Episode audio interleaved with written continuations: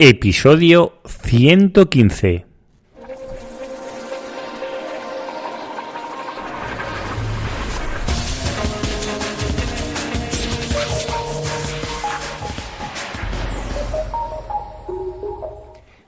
Muy buenos días y bienvenidos un día más al podcast de Ser Profesional. Ya sabéis, el programa donde hablo, donde explico, donde narro mis experiencias propias en el posicionamiento web, en el SEO y en el SEM. Bueno, se me olvida, la analítica web, que el programa de hoy va sobre analítica. Si aún no me conoces, yo soy Juan Carlos Díaz y me puedes encontrar en seoprofesional.net. Allí, si hago mención a algún enlace o cualquier cosa, pues también lo encontraréis el artículo correspondiente a este capítulo o episodio. Sin más preámbulos, vamos a comenzar hoy con las dimensiones, métricas personalizadas y métricas calculadas. Y vamos a decir, ¿qué leche es eso? Pues si sabes un poquito de Analytics, sabes que te estoy hablando de métricas de Google Analytics. ¿Y qué son y para qué sirven las métricas personalizadas, las métricas, eh, bueno, las dimensiones personalizadas, métricas y métricas calculadas? Todas estas últimas que están en versión beta y son relativamente recientes. Pues eh, eh, Google Analytics por defecto nos vienen muchos, bueno, podemos sacar muchísima información haciendo dimensiones secundarias y personalizando un poco los informes, pues podemos extraer mucha información de los datos de usuario, ¿de acuerdo? Pero si nosotros queremos realmente, dependiendo de nuestra tipología de negocio, vamos a tener unas métricas y unos KPIs que van a ser muy representativos para nuestro negocio y a lo mejor esas KPIs o las métricas que yo necesito no van a estar representadas en los informes de Google Analytics. ¿Y qué opción me queda? ¿Qué puedo hacer para esto? Pues para esto existen lo que son las dimensiones personalizadas. Las dimensiones nos va a conllevar hacer, bueno, configurarlo previamente en Google Analytics y luego lo vamos a tener que implementar en nuestra página web.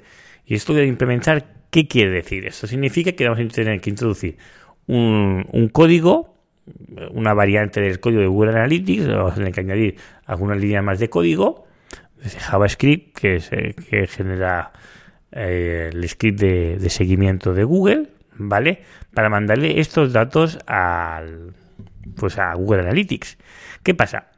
Que muchas veces, depende de cómo realicemos esto, pues, eh, tendremos que tocar también el código de la web. Lo más fácil para hacer estas implementaciones es hacerlo a través de Google Tag Manager. os he explicado, ya sabéis que soy un fósforo de lo que es eh, Google Tag Manager, es, muchísimo más sencillo de implementar. Con estas dimensiones personalizadas, lo que yo puedo hacer es recoger información eh, valiosa para mi negocio que por defecto no me entrega Google. ¿Vale? Luego también tenemos lo que son las métricas personalizadas, que yo puedo, yo puedo crear esas métricas. Te voy a poner un ejemplo que quedará más claro. Llamadas recibidas. Yo podría crear una métrica que sean llamadas recibidas y luego hacer una visualización o unos informes con las llamadas que he recibido. Incluso podría hacer otra que es la duración de esas llamadas. Esa duración pues ya tenemos que hacer con protocolo de medición y traspasar lo que dura esa llamada medirlo en Google Analytics, ¿vale? Pero se pueden hacer muchas virguerías realmente con las métricas y las dimensiones personalizadas. Sobre todo podemos enriquecer mucho nuestros informes para tener datos cualitativos de cómo se está comportando el usuario dentro de nuestra página web. Y, sobre todo lo que hacía referencia hoy al principio, lo que son las métricas calculadas. Esto es relativamente más nuevo y lo que nos permite Google es hacer operaciones aritméticas dentro de lo que son nuestras, eh, nuestras propias métricas. Os voy a poner un ejemplo.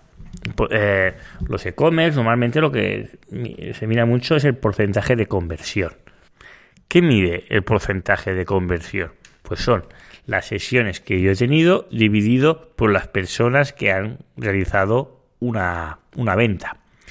Pero ¿no sería más lógico saber, el, eh, es decir, el coste total, o los ingresos totales dividido por los usuarios. Que tener en cuenta que Google te va a contemplar como un usuario único. Si tú estás eh, desde un dispositivo móvil y también simultáneamente estás desde un, eh, un PC, los dos lo va a ver como dispositivos únicos. Y esto hay que tenerlo en cuenta. ¿Vale? Que no, no te va a hacer una segmentación ahí súper exhaustiva. Ahora a ver la nueva actualización, que a ver cómo esto lo mejora. Para tener más datos sobre esto, es decir, eh, ingresos por usuario, que es una métrica muy chula, ¿no? Es decir, cuál es la media de los, de los ingresos que me dejan los usuarios, cada, cada usuario. cuando más usuarios, pues más voy a vender. De ahí viene la correlación. Pero tenemos esta que es interesante, pero también tenemos otros datos que podemos calcular que son muy, pero que muy interesantes. Os voy a poner varios ejemplos. Uno puede ser la profundidad de, es decir, la, profundidad de las personas de las páginas que están visitando. Es decir, si nosotros hiciéramos una, un cálculo de las páginas vistas dividido por las sesiones, ¿vale? Y en esta división también le restáramos las que son las tasas de rebote, pues veríamos la tasa de, profundidad. Es decir, cuántos usuarios ¿Vale? Esto lo ideal sería pues poderlo comparar pues si es desde móvil, desde tablet o, desde PC, ¿vale? Pues si yo tengo, por ejemplo, mil sesiones, ¿vale? Y tengo una tasa de rebote de un 45%, pues tengo eh, X, bueno, que sea un 5, un 5, un 6, un 7% de páginas eh, que el usuario visita. Es decir, el usuario de móvil pues me hace una, una eh, páginas vistas, pues a lo mejor 7 u 8, ¿vale? Y en tablet me hace 3 y en móvil solo me hace una. Pues eh, ahí podemos detectar pues que podemos tener pequeños problemas de usabilidad, pues a lo mejor para móvil. O si todo está muy igualado, pues significa que la experiencia del usuario es buena para todos, ¿vale? Esto también lo podríamos comparar por diferentes canales. Si tenemos un canal que tiene una profundidad mucho mayor, como puede ser a lo mejor email marketing, que porque ya te conoce, porque ya aprovecha de ver ese newsletter que te ha venido a ver y aún aprovecha mucho más. Todos estos valores son muy interesantes. También esto lo podemos hacer no solo por las páginas, sino por los, tiempos de las visitas. ¿Vale? Es decir, te, permite hacer varias operaciones y ese sería también otro cálculo interesante. También podemos hacer un cálculo de los ingresos de producto divididos por usuarios o los ingresos de producto dividido por usuarios nuevos y ver la diferencia que tenemos entre las ventas para usuarios nuevos o para usuarios que ya no son nuevos, mejor dicho. Ya, veis que os abre un abanico muy muy grande al tema de poder calcular otro tipo de métricas, hacer estas operaciones.